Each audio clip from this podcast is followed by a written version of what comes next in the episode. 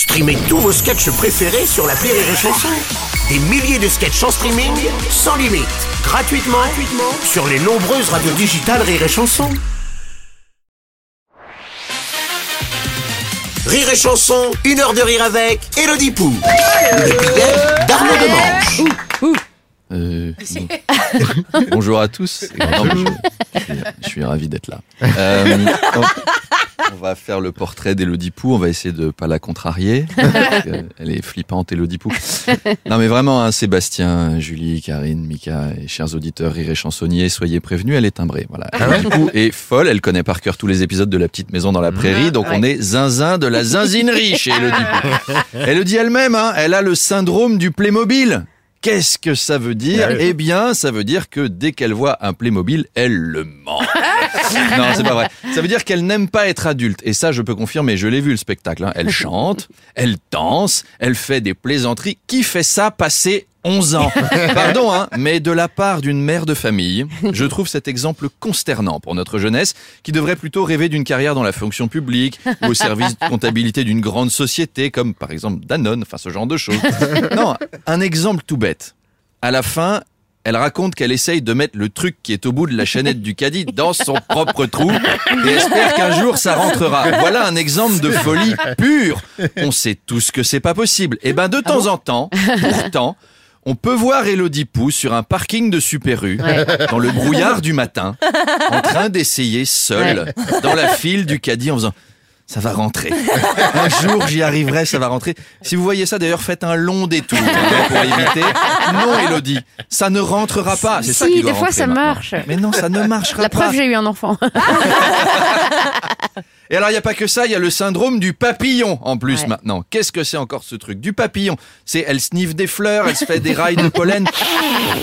des marguerites Mado, c'est pas la colline du crack, quoi. C'est, elle les croque des crocus. Ça, ça ne peut pas être, non, alors ça ne peut pas être ça. Le syndrome du papillon, j'imagine que ça consiste à sortir de sa chrysalide et prendre son envol. Mhm, C'est ça mhm. On ne peut pas s'envoler. Il dit, ça ne marche pas, on tombe. Un jour, on pourra. Mais non, on ne peut pas. Et excusez-moi, mais prendre son envol, ça n'est pas avoir une vie de patachon sur les routes de France ou à étaler vos psychoses sur Internet. Parce que je suis allé voir TikTok. Au rayon psychose, on est pas mal, hein. La meuf croit qu'Emmanuel Macron habite dans son frigo.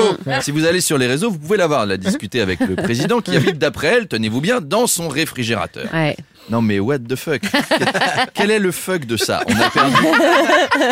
On a perdu tout contact avec la réalité. Moi je sais que je n'ai pas Éric Zemmour dans mon tiroir à slip, voyez-vous? Enfin, j'espère pas. T'imagines, tu veux t'habiller le matin, t'es tout nu, t'ouvres un tiroir et le maréchal Pétain. Mais Moi je voulais juste un calcif à la base. Oui, et les victimes de Mohamed Merah sont allées se faire enterrer à l'étranger. Bravo les bons Français. Allez ta gueule. Non, moi, voilà, je, je sais que je n'ai pas ça chez moi. Et alors que Elodie Pou, dans sa Ouais. tête, il y a tout le gouvernement dans sa cuisine, et puis alors Jean Lassalle dans sa cave à vin, et François Hollande dans son bac à légumes, Jean-Marie Le Pen dans son four. Et elle est là. Je suis la femme qui chuchote à l'oreille des puissants. Non, Elodie.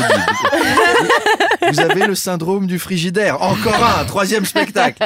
Et elle fait des minutes non éducatives Ouais. pour que les gens ne sachent plus comment éduquer leurs gosses. Comme D'ailleurs, ça marche. Oui. Vous avez vu le niveau de ce pays, la France ne va pas bien. Je pense qu'on doit tous s'interroger collectivement sur la responsabilité d'Elodie Pou dans la baisse du niveau scolaire général et la montée des audiences de CNews. Parce que, voilà, on a une ancienne animatrice en périscolaire qui a quitté ce métier stable et convenablement rémunéré, utile à Ouais. la communauté, Mmh.